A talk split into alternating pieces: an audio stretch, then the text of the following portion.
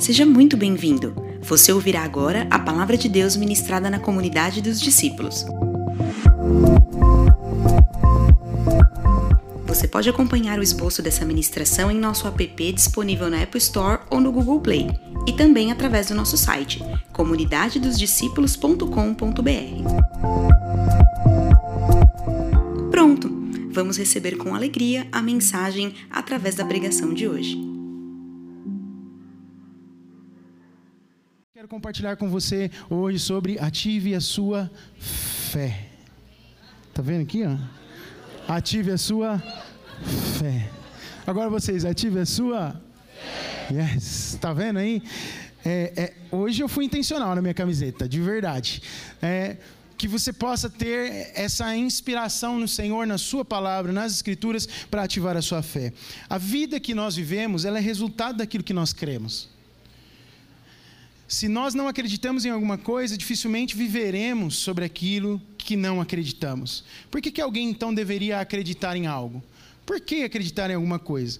Tem um estudo feito é, por James Sire, é um filósofo, que revela que geralmente as pessoas acreditam em algo por alguns motivos. Eu listei alguns aqui. Primeiro, são motivos sociológicos. O que, que é isso? Eles acreditam em algo por causa da influência dos pais, dos amigos, da cultura ou da sociedade. Então, se crê em alguma coisa por causa de um. É, de uma influência que se tem daqueles que te rodeiam, daqueles que te criaram. Um outro motivo é o motivo psicológico, a busca pelo conforto, pela paz, pela tranquilidade, por propósito, por esperança, por identidade, te faz acreditar em algo. Também se acredita em algumas coisas por motivos religiosos e puramente religiosos. A ideia de que fazer algumas práticas religiosas uh, pode assumir algumas atitudes e confiar alguém, em alguém que nós respeitamos, uh, pensando que isso seja o suficiente para que algo aconteça.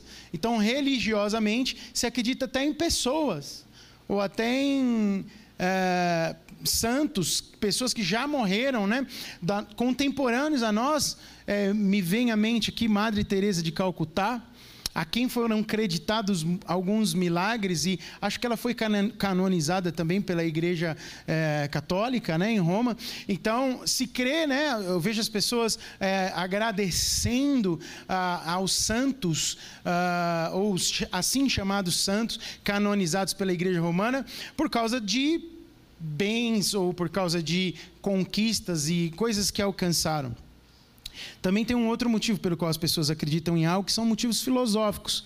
A lógica, a coerência de que aparentemente algo apresenta né, uh, traz uh, para uma pessoa, para qualquer pessoa, uma sensação de que aquilo é verdadeiro. Então, aquela filosofia, ela, né, tem muitas religiões ou filosofias de vida que as pessoas falam que não são nem religiões, mas acreditam na meditação eh, transcendental e por aí vai. Será que essas bases, que são é, vividas por muitas pessoas, são bases ideais para que você possa apoiar a sua vida, apoiar a sua fé. Blaise Pascal, um matemático filósofo, né?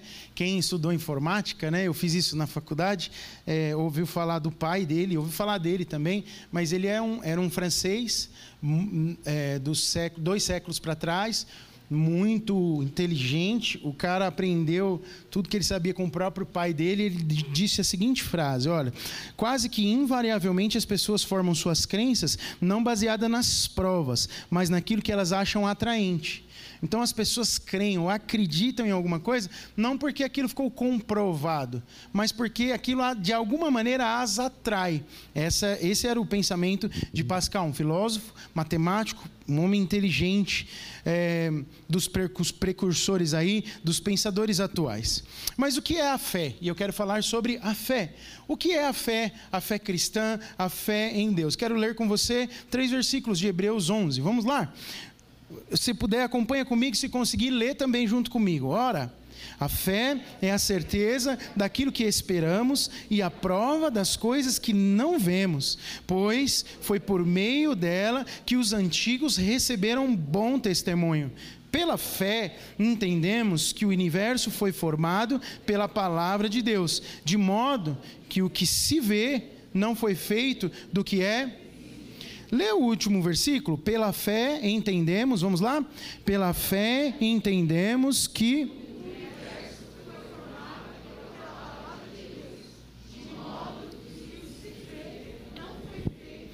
Do que é visível. A fé, ela não exclui provas. A fé, ela produz provas. Pascal falou sobre isso, né?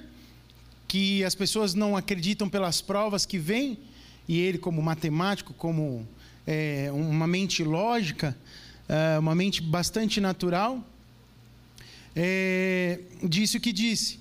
Mas a fé cristã, ela não só acredita nas provas, mas ela produz provas reais. Aqui nesse texto de Hebreus, depois de dizer aos crentes, os irmãos lá de Hebreus, que não somos aquele, daqueles que retrocedem da fé, mas daqueles que avançam para a conservação da alma, está no capítulo anterior, no capítulo 10. O autor da carta aos Hebreus, ele introduz o capítulo 11, falando sobre a fé que não retrocede. Essa fé dos pais da fé, dos heróis da fé narrados nesse capítulo, que é o maior capítulo do livro, 40 versículos, tem o capítulo 11 de Hebreus. Então ele traz uma retrospectiva histórica do povo de Israel, desde lá dos primórdios até os dias em que ele escrever a carta, mencionando vários heróis da fé. Curioso que Samuel, um profeta, né, alguém que a gente poderia chamar do clérigo, da liderança da igreja, lá no Antigo Testamento, ele é mencionado apenas de passagem, ali juntinho com Davi, com a obra que ele fez. Mas lavradores políticos, empresários, são homens, até uma prostituta, até Rahab está tá sendo mencionada ali, são pessoas mencionadas e destacadas e com reconhecimento especial pela fé aplicada lá no Antigo Testamento. Pessoas comuns, pessoas como eu, como você, são mencionadas e de maneira especial por causa da manifestação da fé. Então, esse é um pouquinho só do contexto do, do capítulo 11 aqui de Hebreus. E no versículo 1 que nós lemos, a gente vê que a fé se apoia em, na palavra de Deus. Diga comigo, a fé se apoia na palavra de Deus um comentarista, é, Raymond Brown, ele diz que a fé é a resposta humana ao que Deus diz na sua palavra. A fé é a resposta humana ao que Deus diz na Sua própria palavra. Se a fé é a certeza de coisas e a convicção de fatos, coisas que se esperam e fatos que não se veem, como a gente acabou de ler, então a gente pode dizer que a fé não é a certeza do desconhecido, mas a fé é a certeza daquilo que ainda não vemos, que é invisível. Você poderia falar, poxa, mas eu Vou crer em alguma coisa que eu não conheço ainda, mas aquele que conhece a Deus e que tem uma experiência com o Espírito Santo, como eu falei semana passada, que tem esse fogo do Espírito queimando dentro de si, essa pessoa, aleluia, ainda que não veja materializado Alguma coisa em que Deus colocou o seu coração, um sonho, uma perspectiva, uma promessa, um projeto idealizado, ele sabe que é só uma questão de tempo, porque a fé traz a realidade não do que é desconhecido, mas daquilo que é invisível, porque já é conhecido por Deus na eternidade, porque ele já fez todas as coisas. Isso é tão lindo, tão precioso, isso nos apoia tanto. Então a fé é, Laubá diz o seguinte: que a fé é a confiança inabalável de que Deus ele vai cumprir todas as suas promessas e todas as suas profecias. Portanto, a fé não lida com, com dúvida.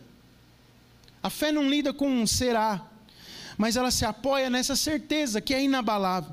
A fé não é um pensamento positivo, não é uma crendice, não é ficar declarando alguma coisa porque você acha que assim vai acontecer. A fé, ela tem Deus como objeto e a palavra de Deus como base, como fundamento. Porque Deus falou, nós cremos, irmãos. Aleluia. Porque Deus prometeu, nós confiamos. Porque a palavra de Deus, ela é fiel e não pode falhar. A fé ri das impossibilidades e descansa nos braços da promessa. Da promessa de Deus. Promessa de Deus é a reali e realidade são as mesmas coisas. Em que nível nós estamos de fé? A promessa de Deus e a realidade dos fatos são a mesma coisa. A única diferença entre elas é que a, a gente às vezes não conseguiu enxergar ainda materializado aquilo que Deus falou. Lightfoot, um comentarista bíblico, também diz o seguinte: a fé é o título, preste atenção nisso, é o título de propriedade de coisas que se esperam. É como se você tivesse ali é, uma carta de garantia de que daqui a pouco você vai receber o bem que você já comprou, que você que já é seu. É o penhor da herança eterna do cristão. É uma segurança que se tem quando você crê corretamente. A fé dá realidade para essas coisas esperadas. Mais uma segunda coisa a respeito do segundo versículo que nós lemos: a fé reconhece o poder de Deus. Diga comigo, a fé reconhece o poder de Deus. Os nossos antepassados confiaram na palavra de Deus, se firmaram nas promessas de Deus e obtiveram de Deus o que? Diz o versículo 2: bom testemunho. Deus falou daquilo que eles alcançaram. Deus falou daquilo que eles receberam por meio do que? Da fé. A fé honra a Deus e Deus honra a fé. Quando nós manifestamos fé, nós muitas vezes vamos correr um risco do ponto de vista natural, mas Deus é honrado quando Ele percebe que aquele que nele crê está disposto a correr determinado risco, sabendo que a resposta dos céus em algum momento se tornará visível, porque é só uma questão de tempo, ela já está. Sem essa fé, é impossível agradar a Deus. O verso 6 do capítulo 11 diz isso. É necessário fé para que nós possamos agradar a Deus. E no verso 3, nós vemos uma declaração inconteste, uma declaração firme e posicionada do autor de Hebreus, falando a respeito do que Deus criou. E a fé ela nasce aí, crendo primeiro em Deus, para depois crer em outras coisas, para depois crer em tudo, porque temos que viver uma vida pela fé. A porta de entrada para uma vida é, é, cristã, bem-sucedida, espiritual, para a eternidade, é a fé. Mas o caminho que se percorre na vida cristã deve ser por fé. Nós cantamos hoje. Eu não vivo pelo que vejo, mas eu vivo pelo que creio. As circunstâncias não dizem quais são as minhas respostas na vida, mas é naquilo que eu creio. Portanto, se eu creio nessa fé que eu estou falando para você, não são os problemas ou as adversidades da vida que me farão agir de uma forma ou outra, mas é a fé incrustada no meu coração, no meu espírito, por esse espírito de fogo que vai me fazer andar acima de qualquer circunstância adversa. Mais difícil, talvez ainda, andar independente de qualquer circunstância boa ou positiva da minha vida, porque as pessoas às vezes esquecem-se da fé quando tudo vai bem. Mas nós não andamos por circunstâncias nem boas nem ruins, nós andamos por fé. Quantos aqui são da fé, digam amém. amém. A minha palavra tem três pontos, eu estou no primeiro. O primeiro é tentar mostrar para você o que é fé. Mas eu quero terminar dizendo: vamos ativar a nossa fé. Então, eu quero pensar só um pouquinho sobre esse verso 3. A fé, ela proporciona, ela reconhece o poder de Deus. Diga comigo: reconhece o poder de Deus. Proporciona um entendimento de que acontecimentos que não podem ser plenamente esclarecidos pela ciência, talvez, é, ou racionalmente, é, são apoiados por ela, por essa fé inconteste no Senhor. O relato da criação registra na Bíblia, é, registrado na Bíblia, não é o, o, ele não é formado por historinhas ou lendas, uh, ou a história de Ninar que a gente ouve. É, é, tem, tem muitas histórias, né? Existem lendas, existem histórias que a gente conta para as crianças, né? Quando eles são pequenininhos. Mas é, e eu já ouvi pessoas é, tratarem a palavra de Deus de forma jocosa, assim, dizer, olha, tem muita coisa ali que não é bem aquilo, né? Não é. Você acredita? Eu, eu, eu nunca esqueço de uma vez que eu ouvi de um amigo, grande amigo. Foi, foi uma pessoa muito importante na minha vida quando eu trabalhava é, na no, no, mundo aí secular, na, na área de informática, muitos anos atrás, mais de 20 anos, ele falou assim, cara, eu era muito jovem, né? Ainda sou, imagina 20 anos atrás, como é que eu não era jovem, né? Você pode imaginar. E ele falava assim, você é muito jovem e muito inteligente. Então ele me fez um elogio. Mas eu não consigo entender como é que você consegue acreditar em certas coisas da Bíblia. Aí eu olhei para ele, eu era muito jovem, ele era mais velho que eu, né? E fiquei meio acuado, né? Ele falou assim: você é tão inteligente para acreditar nisso? Assim, trata... então as pessoas às vezes pensam na palavra de Deus, pessoas cultas, inteligentes, de uma forma muito equivocada, né? Graças a Deus estou aqui firme, aleluia, sustentando aquilo que creio, né? Então o relato da criação nas escrituras, ele não é formado por histórias assim mitológicas ou ultrapassadas, não, é uma revelação confiável de quem Deus é e do que ele pode fazer. Mas só é acessível pela fé. Tem gente que não vai entender nunca. Infelizmente, por mais inteligente que alguém possa ser, se a fé de Deus não estiver no seu coração, ele pode crer em muita coisa, menos no Deus verdadeiro que criou os céus e a terra e o universo.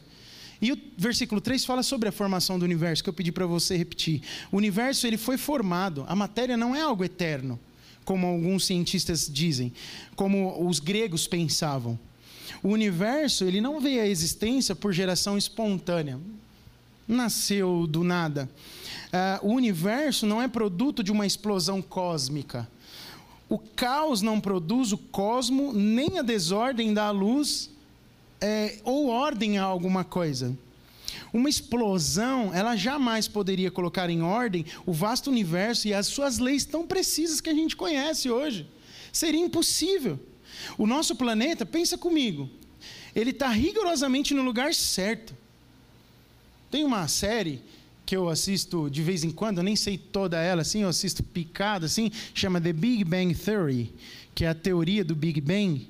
E é uma série que conta a história de cientistas, né? E os caras são muito inteligentes e tal. E eu vi é, um deles, que é o principal lá, chama Sheldon, Sheldon Cooper, é, que eu dou bastante risada com ele. Ele fez uma série dele pequeno, né? E aí eu vi um videozinho dele falando com a mãe dele. E é obviamente que ele, ele há muito essa provocação, né, de que Deus não existe. Ele mesmo, a mãe dele é uma, uma cristã que vai à igreja e aí ele se separa da mãe e tal, mas ele pequenininho nessa série nova que foi oriunda dessa que eu falei para você, ele, ele num videozinho, ele vê a mãe dele num dia muito triste. E, e aí a mãe dele vai conversar com ele e tal, e ela fala: Mas filho, você mesmo disse que Deus não existe. Ele está tentando consolar a mãe dele. Você mesmo fala que Deus não existe e tal. E aí ele fala assim: Mãe, não tem como é, excluir a possibilidade de que realmente tem uma força superior que faz tudo ser como é, porque pensa só na lei da gravidade. Ele é um cara muito inteligente desde pequeno. Se a gente pensar só na lei da gravidade, a gente se choca com a realidade de Deus. Eu confesso para você que quando eu vi esse videozinho, eu, eu reproduzi, aqui muito mal o vídeo. Devia ter trazido para reproduzir muito mal. Mas eu chorei quando eu vi o vídeo. Porque é um cara de um QI elevadíssimo, né? E ele reconhecendo que tem alguma coisa que é superior. Mas continuando aqui, o, pai, o mundo que a gente, o planeta que a gente vive, está no lugar certinho. Olha só. Se a gente estivesse mais perto do Sol, morreríamos queimados. Mais perto do que estamos. Se estivéssemos mais longe, morreríamos o quê? Congelados. Se a lua não tivesse exatamente onde está, não haveria o fenômeno das marés. Você sabia disso? Então as praias se encheriam de todo tipo de lixo. Não teria possibilidade de vida marinha e nem nas praias. É, então permanece uma, uma realidade que ela é incontroversa, irmãos. É impossível de provar o contrário. O universo foi criado por Deus. E é isso que o autor de Hebreus está dizendo aqui. Ele criou o universo. Até a ciência se rende a isso. A ciência demonstra isso. Mas nós cremos pela fé que este universo veio à existência pela palavra de Deus, no verso 3 que lemos, e pela ação do Filho de Deus. No capítulo 1, verso 2 de Hebreus, você vai ver isso. A ação do Filho de Deus, o Verbo que se fez carne e habitou entre nós, foi parte da criação daquilo que nós vemos hoje. Então a fé é isso permanece essa realidade em nós. Augustus Nicodemos, um, um, grande teólogo brasileiro, que eu gosto bastante de ler o que ele escreve, ele diz assim, ó, a, a ciência não está contra a Bíblia. Ambas têm o mesmo autor, tanto a Bíblia quanto a ciência. Não é lindo pensar nisso? Deus criou, Deus que deu inteligência para esses cientistas astronômicos. Na verdade, Olha só o que ele diz aqui, é um pouco complicado, vou tentar explicar. É o cientificismo do naturalismo filosófico que vai contra a Bíblia. Trocando isso aqui em miúdos, as pessoas, os filósofos querem pegar é, o, o seu humanismo, todo o seu humanismo, e por meio da ciência comprovar a não existência de Deus. Alguns ainda ficam nessa neura de tentar provar que Deus não existe. Mas Nicodemos ele continua aqui. Porque os grandes cientistas, então ele, ele não crê, ele quer que Deus criou as duas coisas. Deus criou o universo e criou a ciência. Apesar desse negacionismo de alguns cientistas. Por quê? Ele vai explicar. Os grandes cientistas, os fundadores da ciência moderna, e ele cita, como o grande Isaac Newton, eram teístas, ou seja, acreditavam em Deus. E a Bíblia e a ciência caminham de mãos dadas, ambas têm o mesmo autor. A Bíblia corretamente interpretada e a ciência corretamente entendida jamais vão entrar em contradição. Até a ciência prova que Deus existe. Isso não é maravilhoso? Então eu não creio em história da carochinha. Eu não creio em coisa de lunático. Eu creio numa realidade que, ainda que possa parecer que não existe por ser invisível, ela já existe, Deus já fez, Deus já se posicionou, já existe, e o que faz eu acreditar nisso é esse Espírito que queima como um fogo dentro de mim, porque foi Ele mesmo quem colocou dentro de mim, dentro de você. De onde vem essa fé então? Como é que nós possamos, podemos acessar essa fé? Leia comigo que está lá em Romanos 12, verso 3. Vamos juntos? Vamos lá, você pode ler bem forte comigo, Romanos, capítulo 12, verso 3. Pois.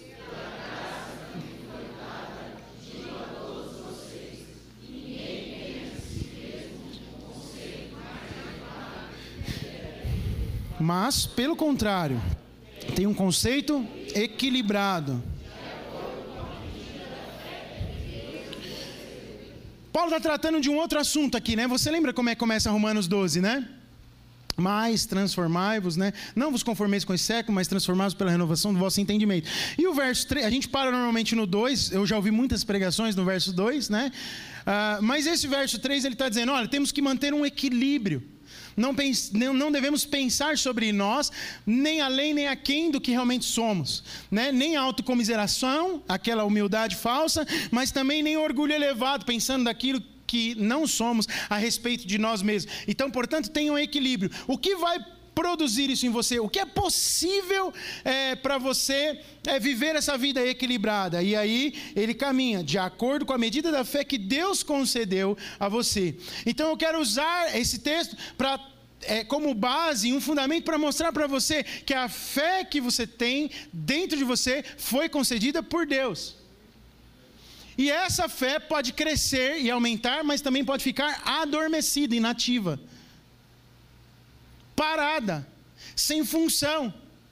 Mas quando você começa a crescer em fé, e a fé que Deus colocou dentro de você, ela é desenvolvida e começa a crescer dentro de você, e começa a te impulsionar a coisas maiores do que você já fez até ali, te impulsionar a riscos maiores, te mostrar caminhos que antes você não pensava. O que acontece? Se você libera isso, se você começa a viver por isso, a sua fé vai crescendo, e aquilo que você fazia num tempo já é é, passado, você começa em Deus, por meio da fé, fazer coisas maiores, realizações maiores. Deus é quem originou a fé dentro de nós. É Ele, quando nos salvou, colocou uma medida de fé dentro de nós mesmos.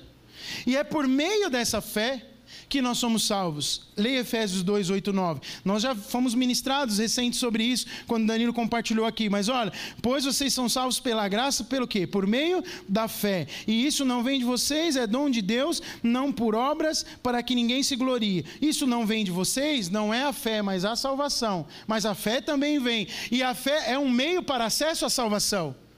Quem está comigo, diga aleluia. Então há uma fé dentro de mim, colocada por Deus, e que a primeira coisa que ela faz é me dar acesso à maior bênção que eu poderia ter, que é a salvação. Como é que alguém crê que pode ser salvo do inferno, da morte, do pecado? Bom, primeiro precisa crer que tem inferno, né? Primeiro precisa acreditar que tem diabo. Primeiro precisa crer que tem morte eterna. E aí, quando você entende isso, você entende que há um diagnóstico de morte e que tem um remédio para a vida. E o remédio para a vida chama-se salvação em Jesus Cristo. E para acessar o remédio para a vida, só por meio da fé. Que fé? É a fé que o próprio Deus colocou dentro de nós e é a fé que crê em coisas invisíveis que está escrita lá em Hebreus. Você não viu Jesus, talvez, em pessoa assim, né? Pegou nele deu um abraço. Apesar que deve ser bom, hein? Eu fico com uma certa inveja da mulher do fluxo de sangue só porque ela tocou a orla dos vestidos de Jesus. E aí depois Jesus fala: Quero te ver, quero te conhecer. Olha para mim, abre a multidão. E aí ele libera a palavra de conhecimento na vida dela e aquele olho no olho. Já pensou ver Jesus assim? Alguém já viu Jesus assim, desse jeito que eu falei? Mas você crê que na cruz ele morreu por você? Por quê? O que, que te traz essa convicção? é essa fé colocada dentro de você.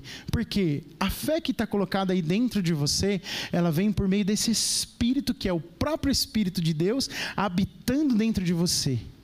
E quando eu me refiro a crescer em fé, é dar mais vazão, abrir mais espaço no seu interior, é diminuir cada vez mais a sua alma. O que, que é diminuir a alma? É a sua vontade para que esse Espírito cada vez mais tome conta e, portanto, faça crescer a fé que está dentro de você. Você entendeu então de onde vem e como acessar essa fé? Quantos entenderam? Digam amém. Tá vendo? Já fui dois pontos. Vou para o terceiro agora. Como é que a gente ativa a fé? Eu quero ler um texto com você para falar de um momento de ativação de fé e da pedagogia de Jesus ensinando sobre isso. Está lá em Mateus 14, 25 e 33. O verso 25 começa assim: ó. Alta madrugada, Jesus dirigiu-se a eles andando sobre o mar. O 26. Quando o viram andando sobre o mar, ficaram aterrorizados e disseram: É um fantasma! Gritaram com medo. Mas Jesus imediatamente lhes disse: coragem, ou em algumas tradições, tenham bom ânimo, sou eu. Não dava para falar baixinho, tinham raios e trovoadas e um mar revolto. Não tenham medo, disse Jesus. Senhor, disse Pedro, se és tu, manda-me ir ter e manda ir ao teu encontro por sobre as águas. Jesus responde: Venha. Então Pedro saiu do barco, andou sobre a água e foi na direção de Jesus. Mas quando reparou no vento, ficou com medo e, começando a afundar, gritou: Senhor, salva-me! Imediatamente Jesus estendeu a mão e o segurou e disse: Homem de pequena fé. Aí eu acho que não foi tão alto assim, já estava perto. Homem de pequena fé. Não vou te expor com os irmãos do barco lá, mas. Por que, que você duvidou? Aí continua o texto. Quando entraram no barco, o vento cessou. Uau! A gente não viu a cena toda agora. Agora não. A gente não conseguiu se transportar para lá ainda. Calma aí. Então os que estavam no barco o adoraram, dizendo: Verdadeiramente tu és o Filho de Deus. Jesus promove uma circunstância permite aquela circunstância na vida dos discípulos para ativar essa fé que eu acabei de explicar para você aqui. Ele sabia que não, não era para ser só a matéria do seminário sentado na cadeira aprender intelectualmente. Não, precisava ter prática, precisava ter vivência com a fé. A gente precisa tocar o sobrenatural de Deus por meio da fé. Então o Senhor faz algo para ativar a fé. Irmão, irmã, jovem, adolescente, você que tem mais de 60 anos, você que tem mais de 100 anos, você que me ouve pela internet, que está aqui, Deus tem proporcionado situações nesses dias e mesmo que pareça uma loucura, Deus quer ativar a sua fé. Você está ouvindo essa palavra porque Deus quer mexer com você nesses dias e produzir um alargamento, um esticamento da sua fé para coisas maiores nele. O Espírito Santo quer fazer isso no meio da igreja, na igreja na face da terra. Existe um propósito para tudo que está acontecendo debaixo dos céus, na minha e na sua vida. E Deus quer esticar, alargar e fazer crescer a nossa fé. E eu quero profetizar em fé para você. Eu já vejo uma igreja muito atuante em fé, uma igreja que estende a mão ao aflito, uma igreja que ora por enfermos e são curados, uma igreja que verá grande salvação, porque, como está escrito lá em Atos dos Apóstolos, apóstolos, os sinais certamente vão seguir aqueles que creem. Então, enquanto cremos, enquanto pomos a fé em ação, enquanto lançamos mão daquilo que o Senhor tem nos dado e nos ensinado, e nós temos aprendido, nós veremos milagres, sinais, maravilhas e grande salvação do Senhor nesses dias. Eu creio nisso. Aleluia. Se você quer aplaudir ao Senhor, faça com força para Ele, porque é dele.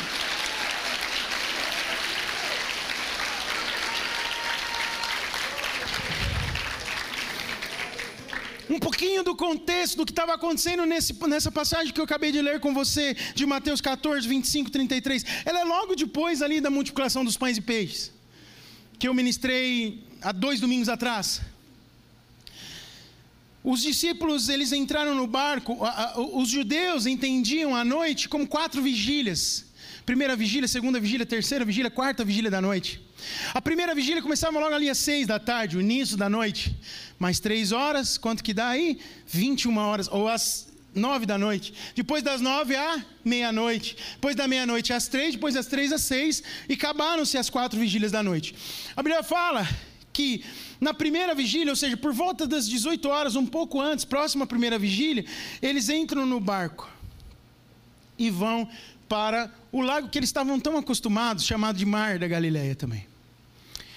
E a tempestade, eles, eles estão ali tranquilos, né? E de repente começa a chover e tal, e vem uma grande tempestade. E essa tempestade tem uma grande intensidade por, em alta madrugada. Em algumas traduções, é, no final ali, na terceira vigília da noite. Dá-se a entender que por volta de duas e meia, três da madrugada, o raio está caindo na cabeça de todo mundo.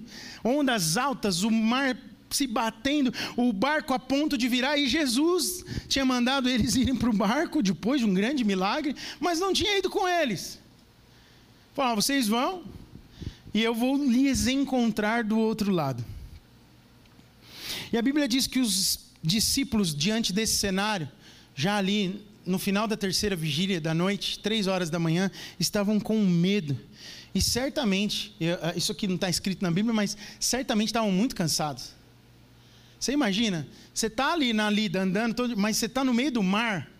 Só, só, o medo, né? Porque fala que eles estavam com medo, só o medo já cansa. Quem já sentiu cansaço por estar com medo de alguma coisa?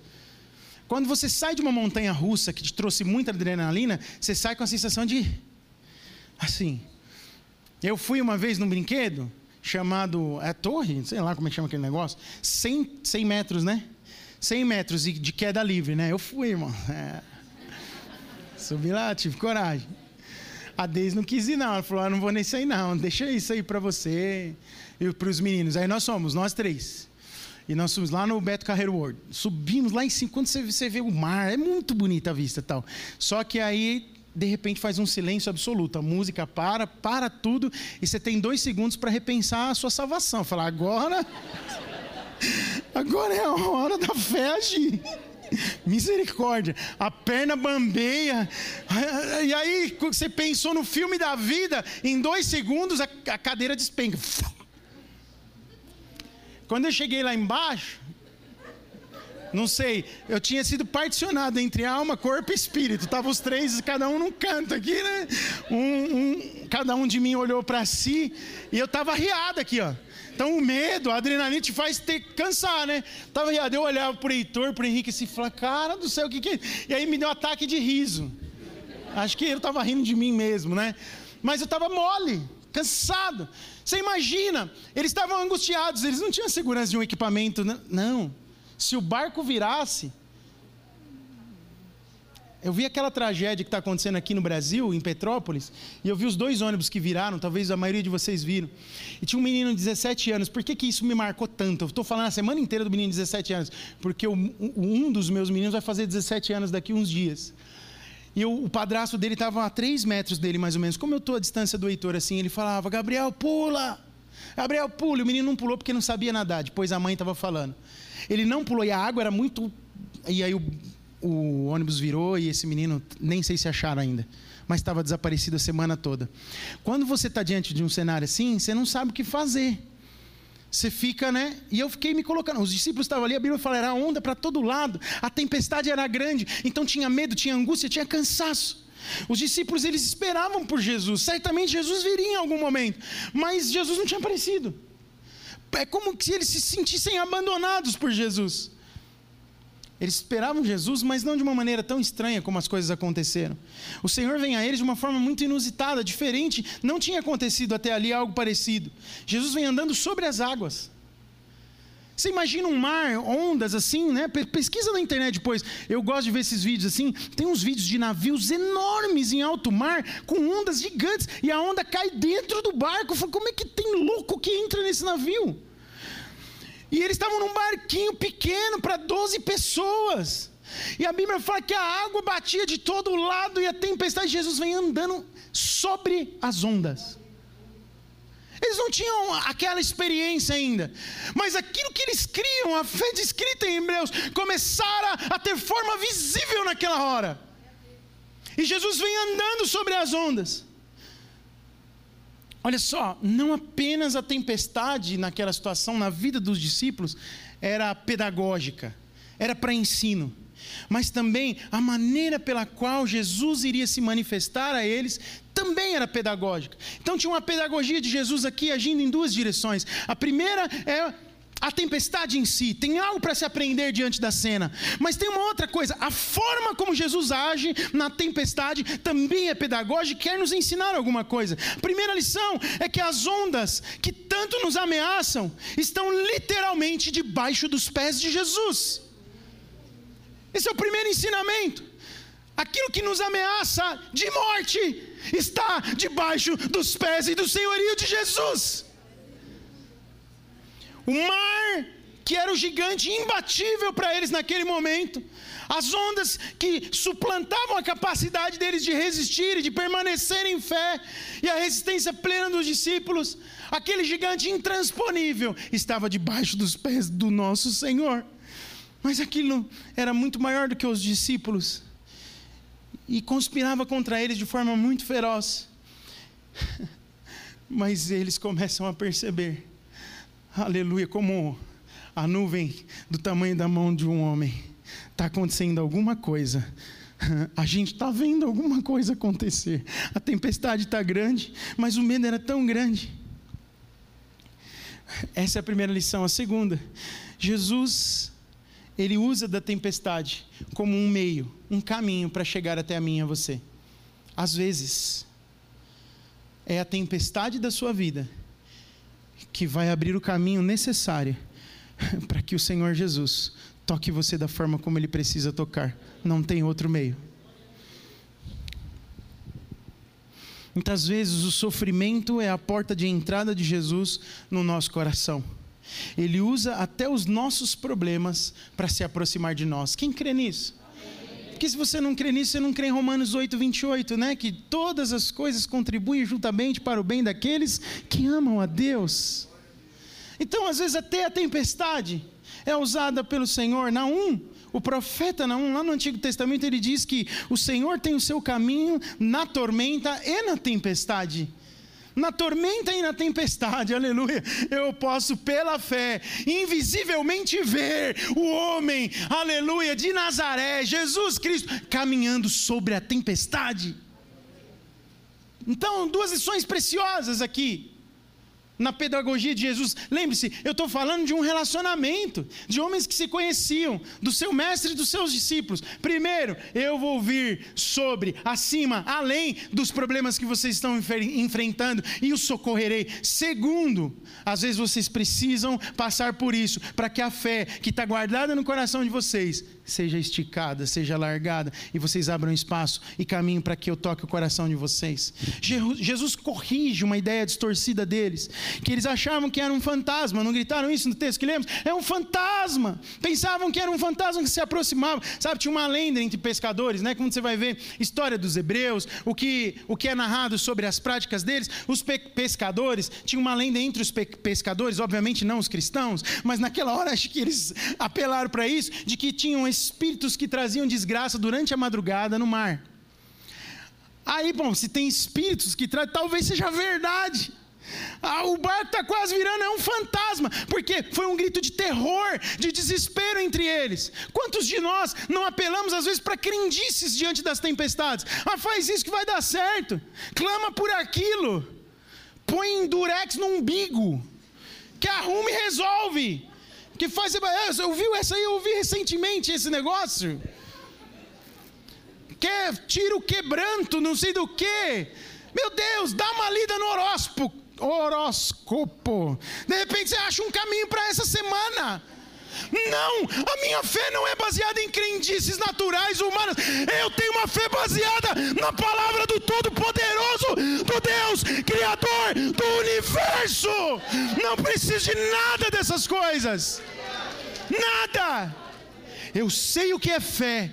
Eu sei de onde ela vem, portanto eu posso ativá-la dentro de mim, não importa o que esteja acontecendo. Glória a Deus. As superstições às vezes desativam a nossa fé. Então você quer ativar a fé, deixa a superstição de lado. Abandona qualquer coisa que seja superstição. As pessoas às vezes perguntam, pastor, é pecado jogar na Mega Sena? Né, são tão supersticiosas, né? De repente faz uma fezinha, né? Uma fezinha, olha aí. Fezinha, irmãos. O problema é ficar pondo a fé em coisa que não faz sentido, né? Você precisa de recurso, precisa de dinheiro. Né? Aí alguns irmãos são mais assim, né? Querem me provocar mais na pergunta e falam assim: e se eu ganhasse e fosse dar o dízimo na igreja, o senhor ia aceitar? Aí eu olho para ele e falo assim: não fui eu que joguei, seu problema é seu problema, o meu é o meu. Cada um com seus problemas. Você quer dar oferta disso, fica livre, nós vamos abençoar as nações e, quem, e o reino de Deus. Esses irmãos ficam querendo me pegar teologicamente, né? Só Jesus. E pegam um monte de vezes. Mas no verso 29, para eu caminhar para o final com você, que eu quero orar. No verso 29, a gente vê, eu não vou ler de novo, mas diz assim, Pedro, ele sai do barco. Ele sai do que ele já conhecia, ele sai do que era a sua última possibilidade de segurança. Para ir aonde, irmãos? Em direção a Jesus. Então, veja só, para nossa fé ativar, pensa comigo. Primeiro, a gente precisa compreender alguns fatos. O primeiro deles é que Jesus caminha por sobre qualquer tempestade da nossa vida. Você começa a ativar a fé quando você compreende isso. É, não é para ter fé nisso, é para compreender. Você ama Deus, você ama o Senhor, entregou sua vida para Ele. Ele está acima de toda e qualquer tempestade. A segunda coisa é compreender que às vezes essa tempestade é um caminho de Deus para acessar o seu coração, para te ampliar, para fazer de você alguém que rompa em fé numa medida ainda maior, mas para conquistar o teu coração. E veja, eu não estou dizendo que Deus é um Deus mau e te odeia e por isso Ele está mandando a tempestade na sua vida. Não! Eu, eu não acredito que Deus está o tempo todo olhando para cá, achando uma oportunidade para arrebentar com você. Ele é um Deus de amor. Mas por que te ama? A sua vontade permissiva te traz para perto dele de novo. É pedagógico, como eu disse. É para ensinar.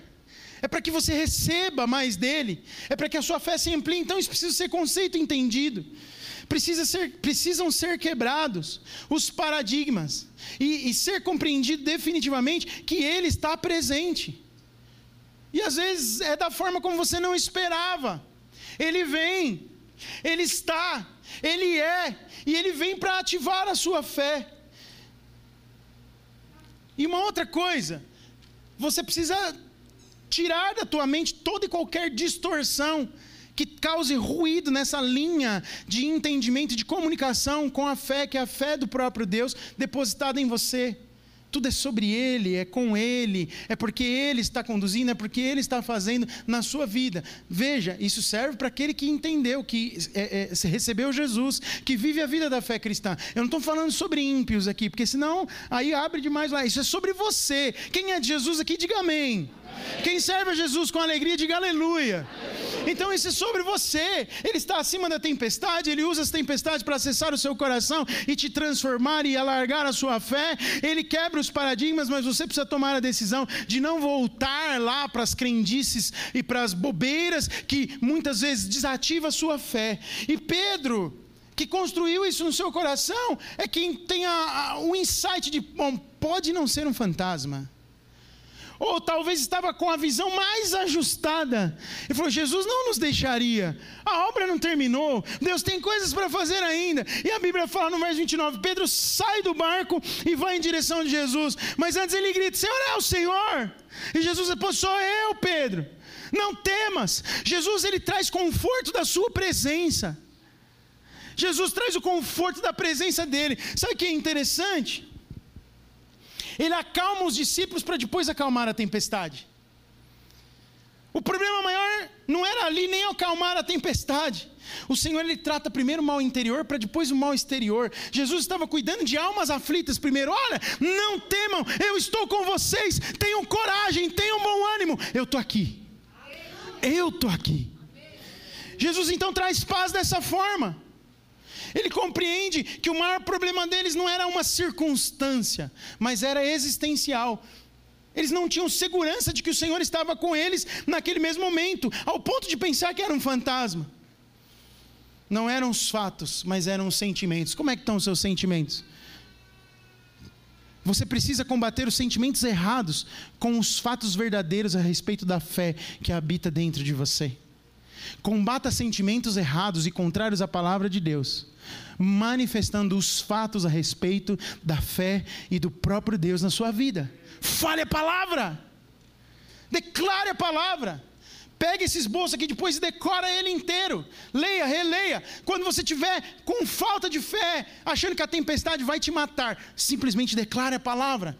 Combata as crendices da mente, os sentimentos errados e contrários à palavra de Deus, com os fatos da palavra de Deus. Entre o medo e o ânimo tem Jesus. Estou com medo. Preciso chegar no ânimo. Tem Jesus no meio. Se você acessa Jesus, você lança fora o medo. Está escrito em João: o verdadeiro amor encontrado no Senhor lança fora todo o medo e nos dá coragem para enfrentar as tempestades. Onde Cristo está, a tempestade se aquieta, o tumulto se converte em paz, o impossível se torna possível, o insuportável se torna suportável e os homens passam o vale do desespero sem se desesperar só pelo fato de Jesus estar. Jesus está, Jesus está aí. Você sente o Espírito Santo, o Consolador, o outro Consolador dito por Jesus dentro de você. Então há a presença de Deus, portanto há espaço para você ter paz, descanso e andar em fé. Mas quando Pedro sai do barco, ele sai daquilo que ele já conhecia para a direção de Jesus. Então ele ativa a sua fé indo para aquilo que era inconcebível, era pior do que o que ele tinha. O barco pelo menos lhe dava chão, mas as águas jamais. E ele disse: Senhor, posso ter contigo, se é o Senhor? Então vem, Pedro, venha ter comigo. Como assim que alguém faz isso? Como é assim? Como assim que alguém sai do barco e vai para a água? Pula. Eu lembrei do menino, né? Pula, vem e tal, mas não sei nadar. Não dá para nadar contra um mar revolto. Não dá para lutar contra essa tempestade. Mas se o Senhor está dizendo para você sair do barco, eu não sei o que é sair do barco na situação que você vive, mas você sabe. Às vezes um passo de fé precisa ser dado. Às vezes um enfrentamento precisa, você precisa enfrentar. Você lembra quando ministrei dois domingos atrás? Encare os fatos como eles são. Encarar os fatos é estar posicionado naquilo, agindo de acordo com a vontade de Deus, com a palavra de Deus, mesmo que você tenha que entrar no mar revolto. Mesmo que pareça que a, atitude que você vai tomar é mais irracional do que aquilo que se está fazendo, mas se o Senhor, a sua presença, se a voz dele diz para você, porque essa voz é inconteste, essa voz é, você percebe, é o Espírito falando, a confirmação clara, faça o que Deus está mandando você fazer, saia do barco. Com Deus é desse jeito. Primeiro você dá o passo, depois ele cria o chão. É desse jeito. Primeiro você ativa. Viver pela fé é arriscado demais às vezes. Eu posso afirmar que é arriscado. Viver pela fé é arriscado, mas viver sem fé é fatal, te leva à morte. É melhor correr os riscos com Jesus do que botar sua fé num saquinho, guardar e não utilizá-la nunca. Isso vai te matar. Sem fé, o seu chão vai se tornar o seu teto. Você não vai sair de onde você está. Pedro ele anda sobre o desconhecido, então ele sai daquilo que é conhecido e anda sobre aquilo que é inédito. Ele vai sobre as águas, ele vai ter uma experiência com Jesus que ninguém tinha tido. Ele vai fazer algo que ninguém tinha feito. Algumas coisas se tornam impossíveis nas nossas vidas para que Deus seja inevitável. Pensa nisso. Algumas coisas se tornam impossíveis você fala, isso aqui não vai ter jeito. Para que Deus se torne o Deus inevitável diante da situação. Deus quer uma resposta nossa, que é uma resposta da fé.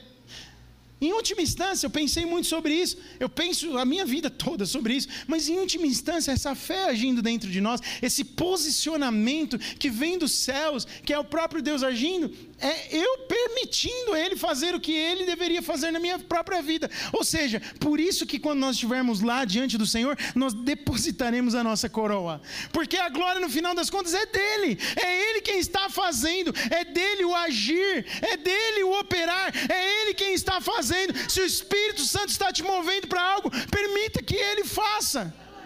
É o Senhor quem está movendo, então responda, ou melhor, permita que Ele responda por meio da fé que Ele mesmo colocou dentro de você. Não resista o Espírito de Deus, mas dê vazão ao Espírito de Deus nesses dias. O medo te levará a tentar evitar os riscos, mas a fé vai te impulsionar para crescer em meio aos riscos. Creia, arrisque-se, cresça na presença de Deus. E por fim, Pedro indo na direção de Jesus. Ele conhecia o Jesus descrito lá no Evangelho de Lucas. Lucas 18, 27. Eu anotei esse versículo aí, queria que você lesse comigo. Vamos ler juntos? O, Jesus respondeu: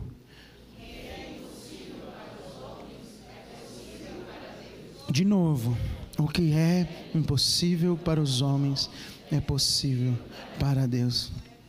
Jesus finalmente salva os discípulos do naufrágio. No verso 32 ele diz: Quando entraram no barco, o vento cessou. Que coisa! Que história cinematográfica. A tempestade pode ser maior do que você, mas ela está debaixo dos pés de Jesus. E Mateus registra essa história de uma maneira tão linda e tão preciosa. E você percebe que aqui o meu enfoque, de novo, assim como há 15 dias atrás, não é exatamente no milagre, porque tinha muita coisa para falar desse milagre, dessa tempestade, do que Deus fez, mas é na atitude. Na atitude que ativa a fé. A atitude que ativa a fé é de quem tem aqueles princípios e conceitos que estão aqui, que eu acabei de compartilhar com você, mas ativa como? Ativa como Pedro. Então você sabe o que é fé, está explicado lá em Hebreus, você sabe de onde ela vem, Paulo explica lá em Romanos, em Efésios ele fala que é por meio dela que você acessa a salvação, e você sabe que você pode ativá-la, que por meio das circunstâncias da vida, Jesus está te dando a oportunidade de ativar a fé. Ative a fé. Ative a fé. Ative a fé. Ative a fé. Quando você menos esperar, a mão do Senhor estará apegada à sua. Se preciso for, Ele vai te pegar no colo. Se estiver muito cansado. Se a adrenalina dentro do barco cansou os discípulos, você imagina a adrenalina de Pedro, que estava no meio do mar. Ele estava desmontado, mas a Bíblia fala que o Senhor pega ele pela mão, levanta, põe dentro do barco e entra dentro do barco. E Mateus registra no verso 32 do capítulo 14 o que? Quando entraram no barco, o vento cessou. Vai chegar o dia do vento cessar. Vai chegar esse dia. O Espírito Santo está movendo. Vai chegar o dia de você respirar aliviado. Vai chegar o dia de você desfrutar da bênção de Deus. Mas sabe, é lindo o processo. O que Deus está fazendo no seu interior está fazendo você uma pessoa irreconhecível para outros. Trazendo casca, robustez. Se renda. Permita o Espírito Santo trabalhar nesses dias. Vamos adorar ao Senhor.